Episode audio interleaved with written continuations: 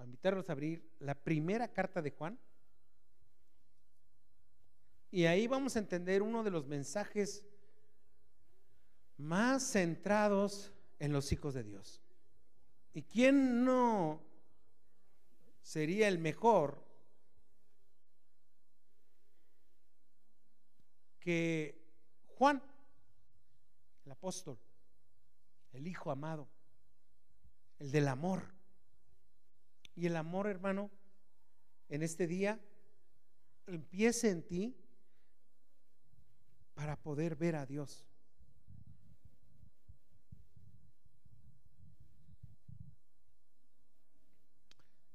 Vamos a leer verdades bíblicas. Y usted vino hoy a comprar la verdad, así es que se la va a llevar.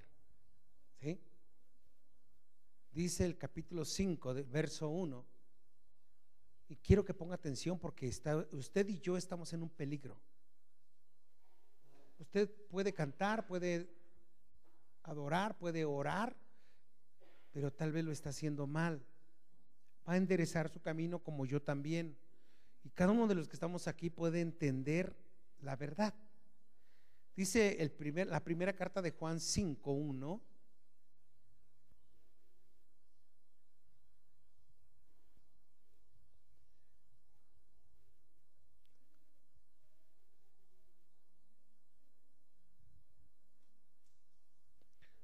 Todo aquel que cree que Jesús es el Cristo, es nacido de Dios. Y todo aquel que ama al que engendró, ama también al que ha sido engendrado por él. En esto conocemos que amamos a los hijos de Dios. Cuando amamos a Dios y guardamos sus mandamientos. Pues este es el amor a Dios que guardemos sus mandamientos y sus mandamientos no son gravosos. Seguir a Dios, ¿qué ha sido para usted? Bueno, venir a la iglesia, ¿le cuesta o no le cuesta? La verdad, ¿a quién le cuesta venir a la iglesia? ¿A quién le cuesta orar? que diga, híjole, ay, ay, ya coman, así, ya vamos a comer. Ya sí, agárrale como puedas, y eh, ya, pues ya se nos pasó, pues ya qué. O luego se tardan. Pero ¿qué vamos a dar gracias? Y mucha gente come sin dar gracias, por lo menos por los alimentos. Hay gente así, malagradecida, que no dan ni, ni por el alimento da gracias, ni por un nuevo día, ni porque salió el sol o porque respira.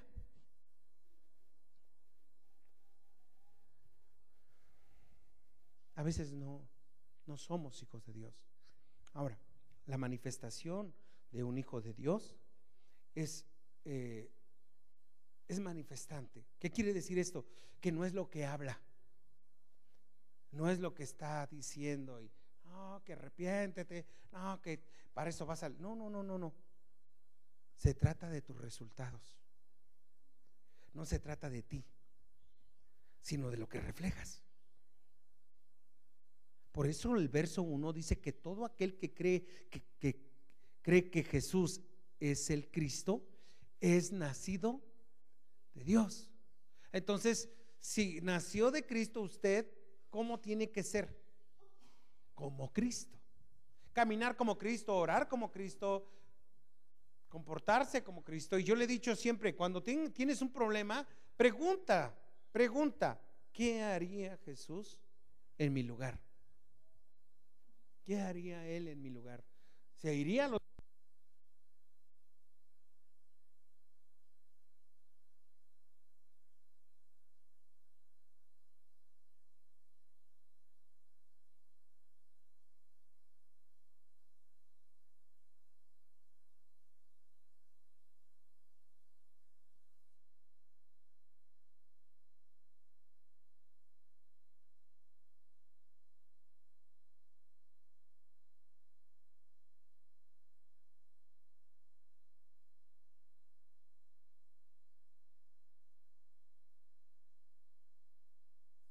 hijos de quién? ¿A quién amamos? A los hijos de Dios. Y si usted ama, ¿qué tiene que tener con ese amor? ¿Qué va a hacer con la persona que es hijo de Dios? Usted. Si esa persona no ha cambiado, usted tiene que, ¿qué tiene que hacer? ¿Acusarlo? ¿Juzgarlo? No, amarlo. ¿Y qué es amarlo, pastor? ¿Qué tengo que abrazarlo? ¿Y tengo que estarle dando de besos a mi hermano? ¿Qué tengo que hacer? No, no, no, no, no. Usted lo que tiene que tener es una palabra para su vida. Una palabra de edificación. Usted no puede atacar.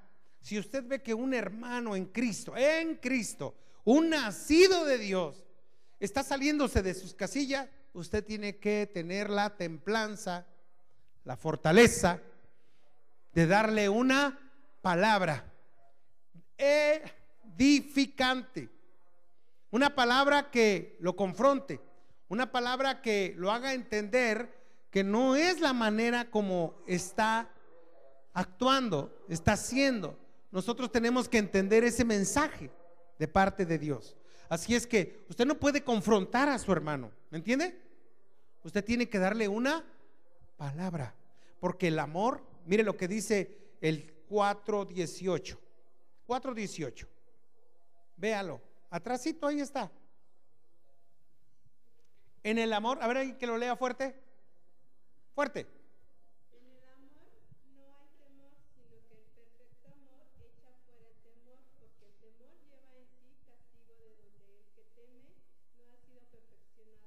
no ha sido perfeccionado el amor. Entonces, ¿por qué yo me vuelvo grosero, altanero y no pongo en práctica la palabra de Dios? Simplemente porque no soy nacido de Dios, o de nuevo. Para ser nacido de Dios, tengo que tener el amor. Cuando yo llegué a Cristo o cuando usted llegó a Cristo, usted renunció. ¿A poco no? Usted dijo, Señor, yo te recibo en mi corazón, y renuncio a todo mi pasado. ¿No dijo eso? ¿Qué quiere decir esto? Que usted recibió el amor de Dios, porque sin merecer usted y yo el perdón de Dios, te perdonó. ¿Por qué me perdonó? Por amor. ¿Borró mi pasado? Sí, fue sepultado en lo más profundo de la mar. ¿Por qué? Porque lo dice Dios, porque te amo, porque lo amo. Por eso lo hago. No lo entiendes, no, no lo entiendo. Pues explícame, Señor. Sí, sé obediente y tendrás el resultado del amor. Entonces, ¿qué hace el amor de Dios? Echa fuera el temor. No puedes tener miedo es que si trato a esta persona se va a ir, si la trato mal se puede ir de mi vida, y si trato mal a esta persona me puede ir de mi vida, y si este mejor me someto, mejor hago esta actitud, mejor le contesto o mejor me peleo y la gente está llena de temores y quiere hacer mil cosas para sostener ese amor, pero es un amor que no sirve. El perfecto amor echa fuera el temor. ¿Qué quiere decir? Que no tiene miedo tiene miedo, todo se lo deja a Dios. No tiene miedo. ¿Y qué va a pasar, Dios mío? Y ahora que me... Esto es un castigo. No es cierto. Es el perfecto amor de Dios que echa fuera. Nunca tenga miedo, porque no se moverá ni una rama del árbol si no es la voluntad de Dios. Nada a tu, a tu alrededor se va a mover si no es su voluntad. ¿Por qué? Porque soy hijo. Antes, antes pasaba y hacía lo que pasaba y nadie me defendía. Hoy yo tengo el amor de Dios y ese amor está conmigo. Y Dios no va a permitir más allá de lo que puedo soportar. No va a permitir más. Así es que acepte usted la voluntad de Dios en usted, porque usted es hijo de Dios. ¿Qué permite tu madre? Tu padre? ¿Qué ha permitido tu madre o tu padre cuando eras chico? ¿Qué te permitía? ¿Todo? No. ¿Qué había? ¿Qué había? A fuerza. Tiene que haber a fuerza disciplina. ¿Es buena la disciplina? ¿A quién le gusta la disciplina? Ah, no, no, no. Pero tampoco antes no nos gustaba, ¿verdad? Pero, pero era de cañón, o sea, era de cajón, era obligatorio pasar por, por el cinturón, por la riata. Era obligatorio. No te podías escapar de eso. Hoy ya se escapan.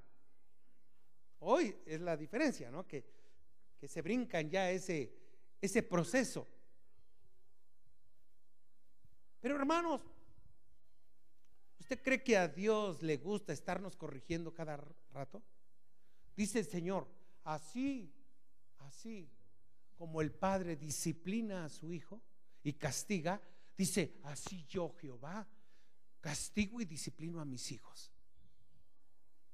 ¿Es grato? No. Pero uno lo pide a Fíjese que un niño a, veces grita, papá, dame una. Ya, párame, porque necesito de tu amor. Sí, el niño sabe que lo amas cuando lo disciplinas. Porque luego viene la restauración y viene la explicación. Esto es por esto y por esto. Y porque puedes pasar por esto y porque te puede pasar esto. Es por eso, hijo, que debes de entender. Y tenemos que bajar a su, a su nivel y mirarlo a los ojos para que entiende que lo amamos, que no lo aborrecemos y porque lo azotamos piensa que, que, que lo aborrecemos. No. Y no hablo de azotarlo en la pared, ¿no? Hablo de darle a veces un, ahí con la varita, ¿verdad? Para que vea quién tiene la autoridad, ¿sí? Y no hablo de que les estés pegando a tus hijos todo el tiempo, porque también eso es malo. La Biblia dice que no debemos de asperar a nuestros hijos, ser ásperos con ellos. No, no. Tenemos que hablar, porque el amor echa fuera el temor. Y tenemos nosotros que entender que Dios está tratando de que tú y yo vivamos en este amor. Hermano, usted en su casa viva el amor de Dios. Si alguien, en alguien, si alguien no pone orden, póngala usted. Si alguien no pone el ejemplo, póngalo usted. Si alguien, hermano, no es prudente, sea prudente usted. No todo es gritos en la casa. No todo es gritar para obedecer. A veces hay que hablar con amor. Mire a un niño, se le habla fuerte, pero cambie las palabras léperas, hablarle a un niño, con las palabras de amor, pero fuerte. Use el mismo tono, pero con amor. ¿Por qué a fuerza tiene que gritar y decir maldiciones? Usted está enseñándole a un niño que es a través de las amenazas para poder amar y ver a Dios. Tenemos que luchar. Padres de familia, luchen por el bienestar de su familia a través del amor. No grite, cálmese, respire y diga, Señor, dame la fortaleza y la sabiduría para verte, porque parece que no te oigo. Pero Jesús dijo, yo he venido a abrir los ojos de los ciegos. ¿Y abrir qué más? Los oídos de los sordos. Hay gente que sabe y conoce y tiene una preparación, pero entre más preparación tiene, más grosero es, más altanero es. Se trata de cuánto conoces del amor de Dios. A ver, dígame usted algo en donde usted ha visto el amor de Dios. ¿Dónde lo ha visto? De Dios, de Dios. ¿Dónde? ¿Cómo? ¿De qué manera? Ajá.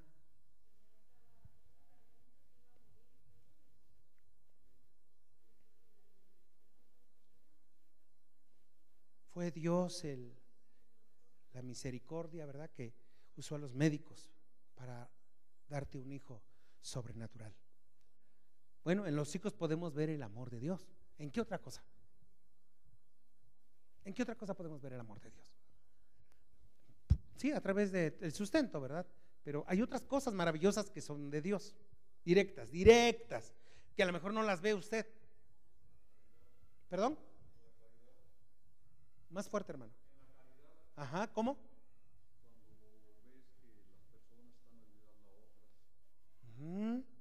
Podemos ver el amor de Dios. Se ve el amor. ¿Dónde más puede usted ver el amor de Dios? ¿Ande? En que existimos, respiramos, caminamos, pensamos, ese albedrío, ¿verdad? Que nos da Dios para decidir, tomar decisiones serias. Qué maravilloso, qué, qué espectáculo sucede en nuestras mentes cuando uno tiene que ser determinante como Dios. Determinante. Bueno, lo podemos ver en lo que no podemos ver, en el aire. ¿Cómo el aire puede hacerme respirar el oxígeno? Pero también puede mover un barco, también puede soplar y mover un árbol. Todo lo que él quiera. Ahí está, pero no lo veo, pero ahí está actuando, está actuando, está actuando. Estamos, podemos ver cuando llueve, podemos ver el amor de Dios. Va a haber pan, va a haber en el campo frutas, verduras, y todo eso es para nosotros. Ahí está su amor, en el sol, ¿no? Que sale sobre buenos y malos. Ahí está el amor. Siempre te va a estar demostrando el amor. Pero una de las cosas más maravillosas es lo que dijo Yasmín en los hijos. En los hijos tú vas a ver siempre el amor de Dios. Y te va a predicar un niño cuando es pequeño y todavía no dice palabras completas ni frases completas, pero es un hijo que te va a enseñar a clamar a la oración el niño va a conseguir lo que quiere a través del clamor. Es como ellos obtienen leche, bañarse, cambiarse, sustento, un juguete. Es a través del clamor. Tienen que llegar hasta el llanto para comunicarte a ti que es importante lo que Él está pidiendo. Imagínate delante de Dios esas mujeres, esos hombres que se arrodillan y claman por el país, claman por, por un presidente, claman por una iglesia, claman por el Evangelio, claman por un enfermo y no sueltan a Dios hasta que es contestada la oración. Aprendamos esto. Es tan maravilloso el amor de Dios. Y, me interesa mucho comunicarte a ti como padre de familia, porque, hermanos, Satanás también trabaja con los hijos. Satanás también gana almas de los niños. Satanás también los aparta desde pequeños. Por eso es importante cortar todo cordón umbilical con la maldición. Por eso es importante presentárselos a Dios. Mire, en el capítulo 3,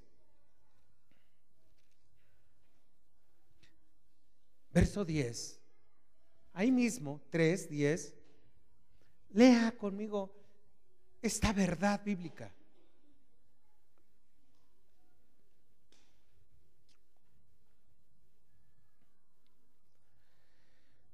Tres diez, ¿alguien lo va a leer? Fuerte.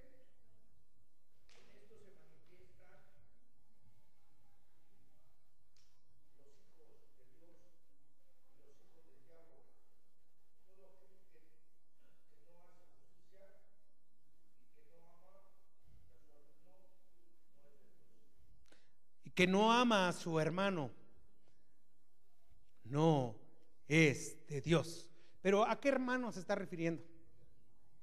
Todo aquel que es nacido de Dios.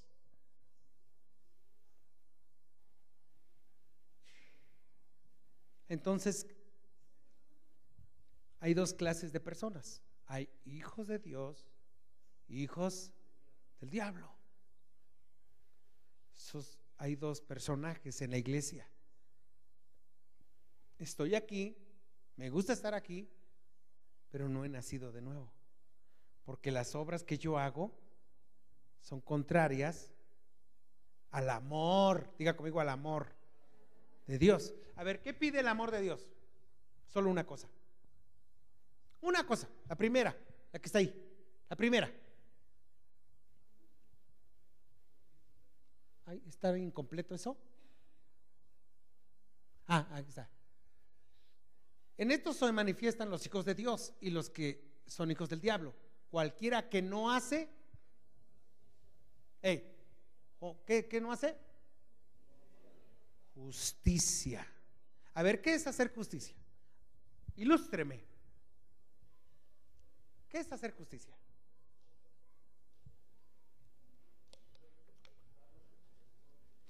Dar lo que corresponde. Ese es el punto.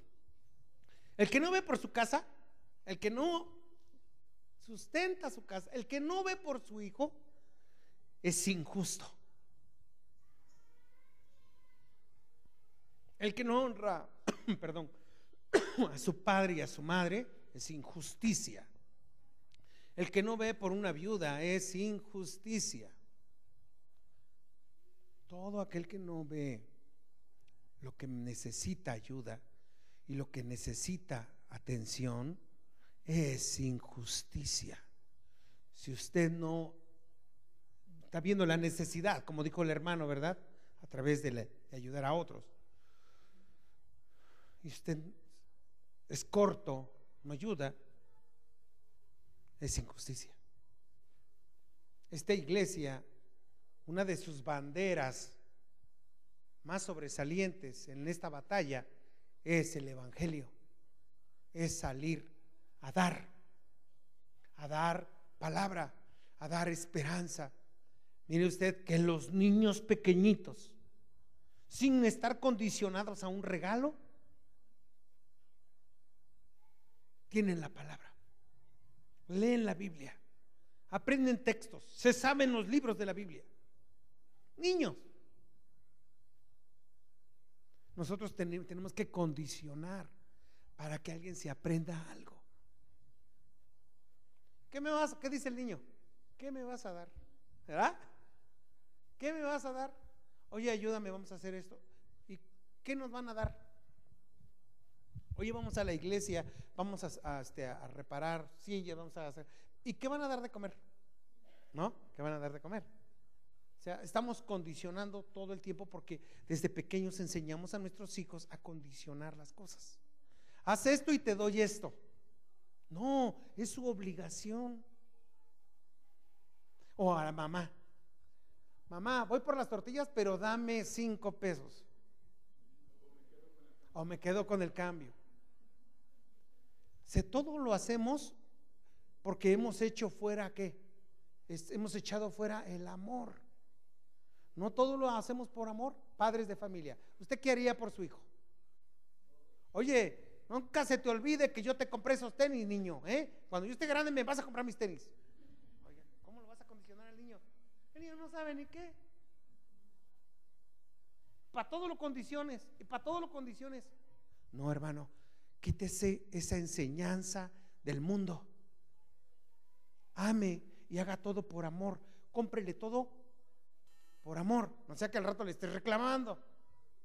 Si usted en este mes y los meses que vienen y el año que viene no condicione el amor, no lo condicione, no caiga en esa trampa de Satanás.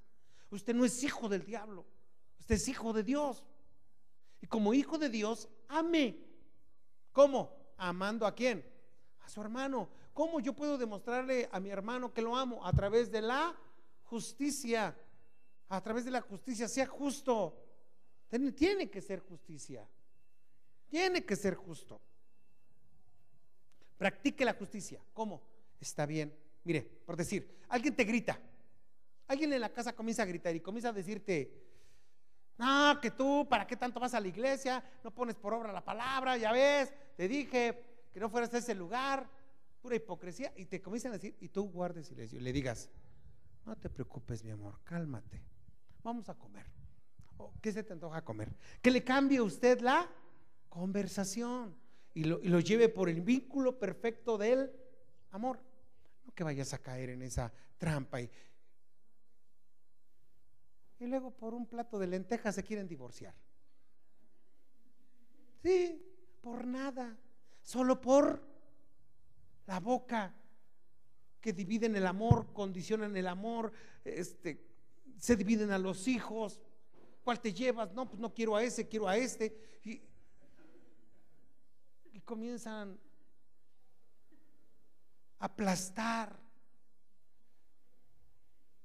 Diga conmigo, soy nacido de Dios. Dígalo fuerte, soy nacido de Dios. Y las obras de Dios practicaré. Entonces, eh, lo, que, lo que papá está pidiendo es justicia. Quiero hombres que hagan justicia. Sé justo. Sé justo. Solo sé justo. Solo sé justo. No hagas otra cosa. Solo sé justo. Si tienes dos panes, comparte un pan. Si tienes dos vestidos, comparte uno. Yo eso le he enseñado a mi familia. Tienen que compartir. Comparte, hijo. Llévele a los niños. Llévele a esto. Y a veces nosotros no alcanzamos, pero ya dimos. ¿Y sabe algo? No lo condicionamos. Porque sabemos que Dios va a obrar a mi favor. Porque Él es mi Padre y conoce mi corazón. Que si usted ve a su niño dándole a otros y él se queda sin nada, ¿a poco usted se va a quedar nomás mirándolo así como, pues ya ni modos, ya ves, por tonto? No, usted como padre va a decir, no te preocupes, hijo, ahorita vamos y te compro lo que quieras. Porque estás viendo el corazón de tu hijo que da todo por amor. Y así debes de ser tú. Cuando un niño comparta, déjalo, suéltalo aunque te dijo, me costó mucho y ya lo regaló, tranquilo, tranquilo. Dios no se va a quedar con esa deuda. Él va a pagar. ¿Sí? Amén. Ahora, viene lo más duro de la palabra y la más palabra más fuerte. Dice el verso 11. Porque este es el mensaje que habéis oído desde el principio. Que nos amemos unos a otros. Esto es. ¿Cómo debes de amar a los nacidos de Dios? ¿Cómo? En primer lugar, tienes que amarlos. Y, amarnos unos a otros es, hermano, ¿qué necesidad trae? Lo veo mal, vamos a orar, pero nunca aprovecharse de esa oración. Es, quiero decir que no sobrepase esa oración sino que nosotros tenemos que amar y si amamos tenemos que cuidar. Nada que dañe a la hermana, al hermano, nada. Ninguna palabra áspera, ninguna palabra fuera de lugar, ninguna palabra fuera del contexto, ninguna palabra fuera de la Biblia. Tenemos que nosotros usar el perfecto amor de Dios y en el perfecto amor de Dios no hay trampa, sino que hay verdad. Y esa verdad debe de estar en tu corazón preocupándote unos por otros. ¿Qué necesidad tiene? Estoy pasando por esto. No se preocupe, hermana. Vamos a ayunar esta semana o un día de esta semana. Vamos a ayunar. Y, el ayuno va a fortalecer, a ayudar. No se preocupe, hermana. Tiene usted que perdonar. Ame y perdone. Porque usted ya no pelea. El que pelea es Dios. Amén. Entonces usted comienza a conocer que su Dios no es de injusticia, sino de justicia. Y te va a confrontar tu corazón para que tú hagas lo que no quieres hacer. Sí, tú lo que quieres hacer es tomar venganza, hacer cosas, ir corriendo, tal vez huir. Pero Dios no dice, no, hijo, no. Hey, de la cara, compórtese varonilmente y pida perdón. Eso es lo que yo te mando a hacer. Pero eso no quiero hacer, pues eso va a ser que no quieres hacer, eso tienes que hacer. Un niño puede hacer lo que quiere en su casa y hacer lo que quiere, pero falta que tú se lo permitas. Porque tú tienes que enseñarle a hacer lo que no quiere hacer. ¿Por qué? Porque lo queremos ver bien. Que tenga días buenos. Que ame la justicia. Que ame a sus padres. Que respete. Ahora, viene la palabra, dice el verso 12, no como Caín Vea, vea a los que no son nacidos de Dios. Dice, no como Caín, que era del maligno y mató a su hermano. ¿De quién era Caín? ¿Era de Dios? Era de, no, era del diablo. Caín era hijo del diablo. Oiga, pero era hijo de Adán y Eva. Estaba dentro de la promesa. ¿Qué pasó ahí? ¿Qué sucedió con Caín? ¿Qué le pasó a este hombre? Que Caín no tenía un corazón, tenía una cabezota y tenía una mente. Y en esa mente estaba continuamente la maldad maldad. ¿De dónde salen, hermano, los problemas y las dificultades? De aquí. Y le creen, la gente le cree a su mente. No, seguro. No, no, no. Es que a mí no me vas a engañar. Es que esto, y tienen unas películas sobrenaturales en la cabeza. Pero ¿quién aconseja en la cabeza? Satanás. Recuerde esto. Del suelo hasta la punta de la cabeza, dijo el profeta Isaías, no hay cosa sana en mí. ¿Qué está reflejando ahí y qué está tratando de decir? Que espíritus malos hay a ras de suelo, en el vientre y hasta la cabeza. Satanás ha usado la cabeza del hombre para poner un taller de maldad, maquinando muerte, maquinando maldad. Está ideando cómo encontrar a su adversario y matarlo. Está esperando eh, cómo destruir, cómo acabar con esto, acabar con el otro. y se acusa de que no tiene derecho a nada el enemigo le dice, no tienes derecho a la felicidad. Entonces esa persona se autosabotea y comienza a buscar la muerte. Pero nosotros, diga conmigo, los nacidos de Dios, tenemos un corazón nuevo. Entonces, los hijos de Dios no piensan con la cabeza. ¿Con qué piensan? Aquí piensan, antes de hablar. De aquí sube acá. De aquí sube. Y luego sale. Porque de la abundancia del corazón, dice Dios, habla la boca. Pero si usted tiene esta cabeza, ¿qué cree que va a salir de su boca? Me voy a separar. Ya no quiero vivir contigo. Te odio. Vete allá con tu abuelita y vete acá con tu... Porque, porque todo el tiempo tiene un taller en su cabeza y no proviene de Dios, no ha nacido de Dios, no ha nacido de Dios. Caín, ah, yo no sé para qué le traje a Dios esta ofrenda si ni me la recibió. Mejor la recibió la de la de Abel. Mendigo Abel, pero lo voy a matar lo voy a destruir. Y vino la envidia y se metió en su cabeza. Y qué terrible es que una persona tenga envidia. Cuando se le mete en la cabeza la envidia, no va a parar hasta que verte destruido. Y va a buscar todos los medios de aquí para arriba para destruirte por la envidia. No, eso. ¿Quién sabe a qué se dediquen? ¿Quién sabe a dónde andan? Y seguramente, y seguramente hacen esto y te traen lo terrible aquí, lo triste, es que los que no han nacido de Dios le creen todo. Le creen todo. Cuando a usted le llega un pensamiento malo, que le quite su paz, sí, sí, porque usted ya se iba a acostar, estaba contento, se, se, echó su bolillo con lechita y ya se iba a dormir y le llega el pum, le llega la película de estreno. Ah, con Ah, ahora entiendo. No me va a ver la cara. Ahorita que venga. Oye, pero estaba bien la persona. ¿Qué le pasó? Que en un momento de osadía,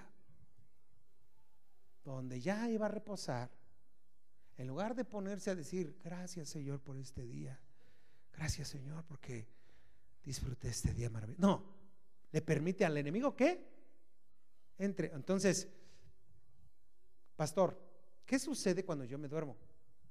Que usted ora. Sí, todos oramos, todos. Nada más que los hijos del diablo oran de otra manera.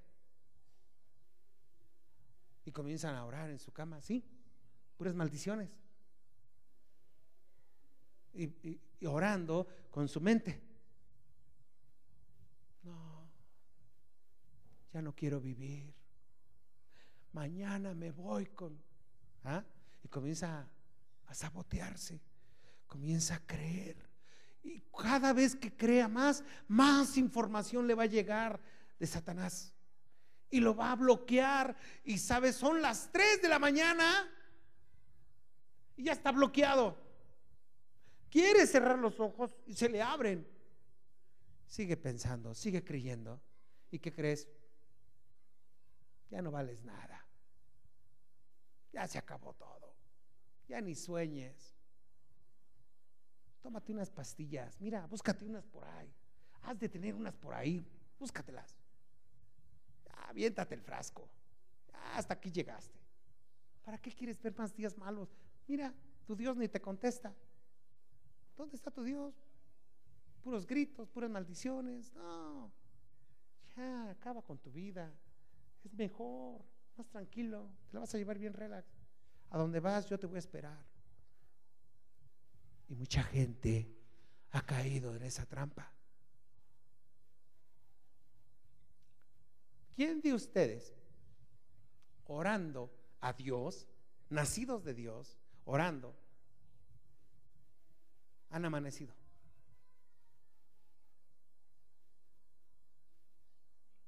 Le voy a decir algo. No me conteste, no me conteste, no me conteste.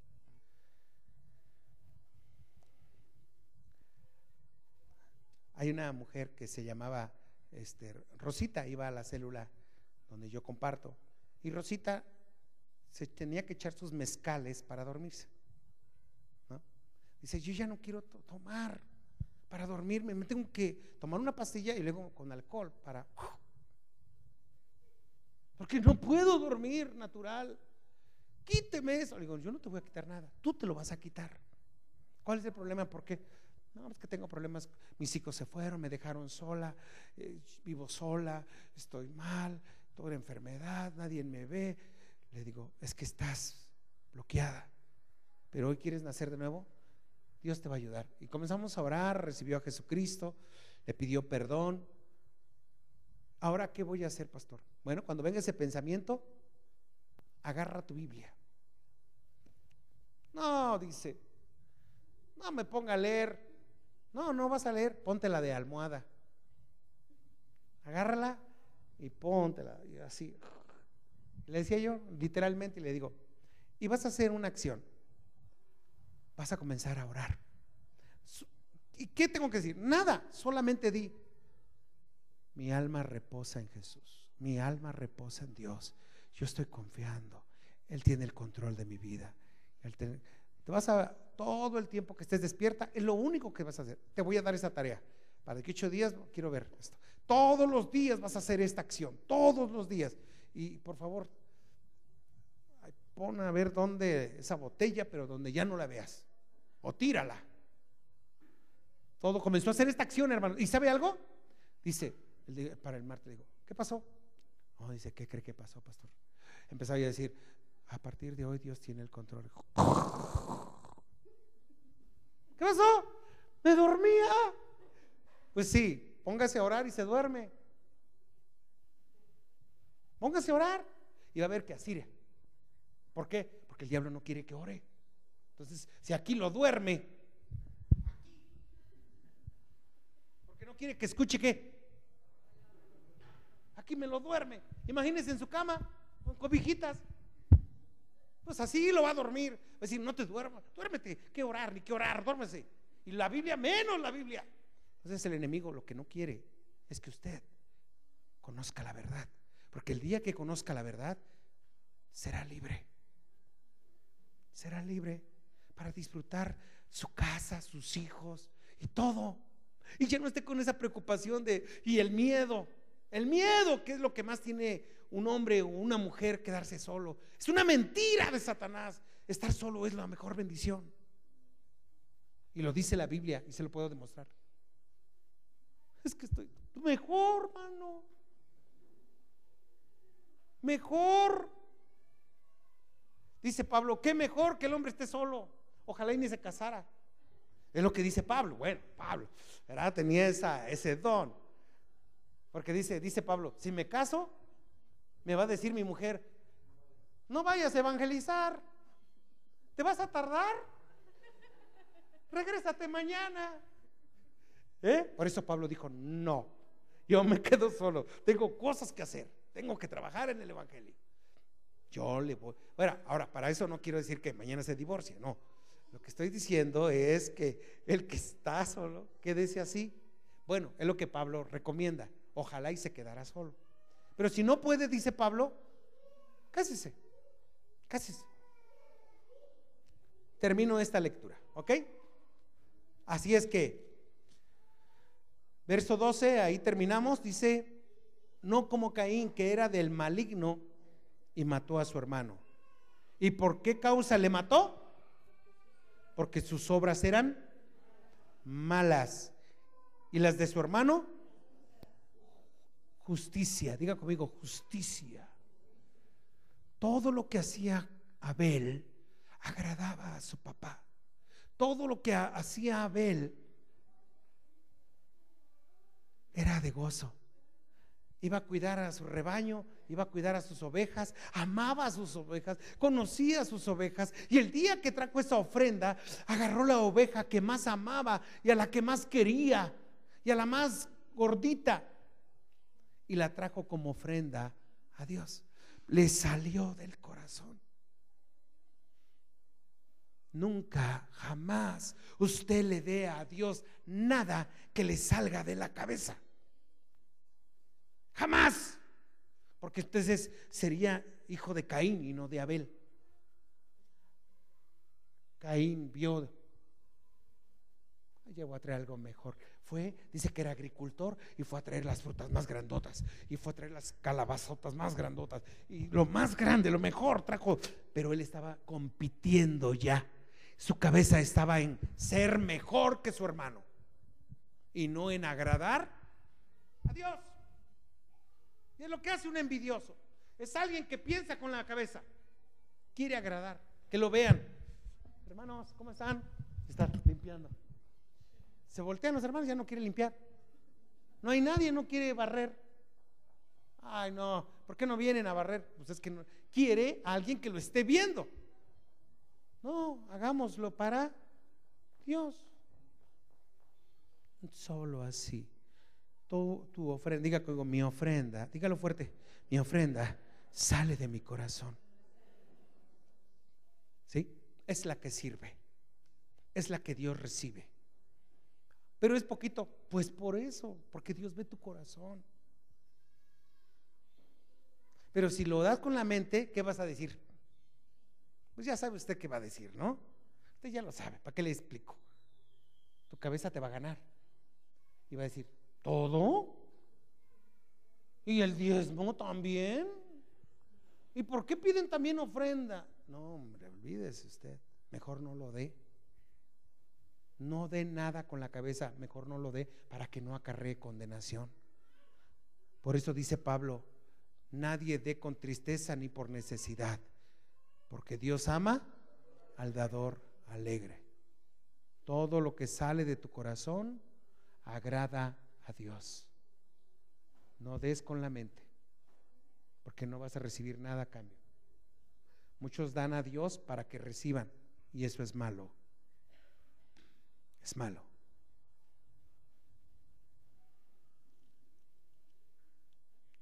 Dice el verso 13 en adelante. Ahí mismo en el capítulo 3 les voy a enseñar una palabra. Hermanos míos, no os extrañéis si el mundo os aborrece. Nosotros sabemos que hemos pasado de muerte, dígalo fuerte, de muerte a vida, en que amamos a los hermanos. El que no ama a su hermano permanece en muerte. Todo aquel que aborrece a su hermano es homicida. y sabéis que ningún homicida tiene vida eterna, permanece en él. En esto hemos conocido el amor en que Él puso su vida por nosotros. También nosotros debemos poner nuestra vida por los hermanos. Oiga, pastor, he visto que usted da todo por los hermanos. En la sierra. No me importa, súbanse. ¿Sabe por qué lo hago? Porque no amo ese carro, amo a mis hermanos. Por eso lo hago. ¿No sabe usted la escena más grande y maravillosa, ver a una madre con su nailo tapando a sus pequeños. ¿No sabe usted esa escena de dos mujeres yendo a predicar conmigo el Evangelio con sus bebés en las espaldas, en el frío? ¿No sabe usted eso? Y si por alguna razón mis hermanos que llevo, van aprendiendo. Es una escuela maravillosa la sierra. Yo he dicho, la mejor escuela está en la sierra. Donde yo le tengo que decir a un hermano, hermano, dele lugar a una hermana. No es que tengo algo contra el hermano. Lo que quiero es que aprenda a amar, a dar, a dar lo que yo tengo para él. Le podemos dar lo que yo llevo, he aprendido de una de, las viejitas y una de ellas es la hermana Vicky. Una mujer, hermano, que te espera siempre para darte de comer. No vas a pasar de frente. No te va a saludar y te va a decir que Dios te bendiga. No, te bendice. Y cuando regreso, ya me está esperando para comer.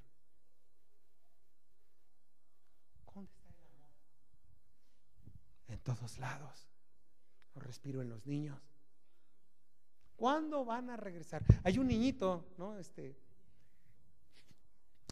del hermano Esteban, su niño que tiene la edad de Baruch. No, su hermano de Bernardino, el que tiene tiendita. Es un niño chiquitito, dos años y medio tiene. Dice, íbamos de pasada por esa casa y me dice el pastor Esteban en la noche, me dice, Pastor Ricardo, tenemos que regresar a esta casa porque hay un niño, quiero que lo abrace, por favor. Abrácelo, por favor. Ahorita que regresemos, abrácelo y dele una palabra. Porque ese niño, dice, tiene un mes todos los días. Mamá, ¿cuándo viene el pastor? Mamá, pastor. Mamá, el pastor. Dice su mamá, no hay día ni noche que no pregunte. Se pone en la madrugada, pastor, ¿ya vino pastor? ¿Va a venir pastor? ¿Ya vinieron los hermanos? Todos los días se ponía a llorar. Está viendo el camino, porque ahí es el camino, su casa. Está viendo el camino, a ver por dónde viene, a ver si ya viene el pastor. Tiene dos años y medio. Y ya le brota el amor. Y le dije, ya me venía. Y le digo, ¿te vas conmigo, hijo? Sí. Hijo, ¿te vas a ir con el pastor? Sí, papá. Y el niño se quiere venir conmigo. Digo, Dios mío, ¿yo qué voy a hacer con dos baruj aquí? No puedo con uno. Pero ya están listos, hermanos. Ya están listos para la obra. Su amor de ellos es más grande. No he visto otro amor más grande y leal o, o verdadero que me digan que me aman. Y eso a un pastor lo motiva. Yo le he dicho a usted, permita que su niño ore por usted. Los niños tienen mucho poder. Cuando voy a una iglesia siempre le digo a los niños, oren por mí. A veces les agarro la manita y le digo, ora por mí, porque ellos son más grandes que nosotros. Ellos son más grandes. No los desprecie. Ámelos. Porque cuando usted los quiera ver chicos, se te fueron de las manos ya se te fue tu oportunidad de formar a los nacidos de Dios. Qué bueno que hoy presentamos a Yasmín. Qué bendición. Hoy la presentamos a Dios. Porque a partir de hoy ha nacido de Dios. Póngase de pie y vamos a terminar.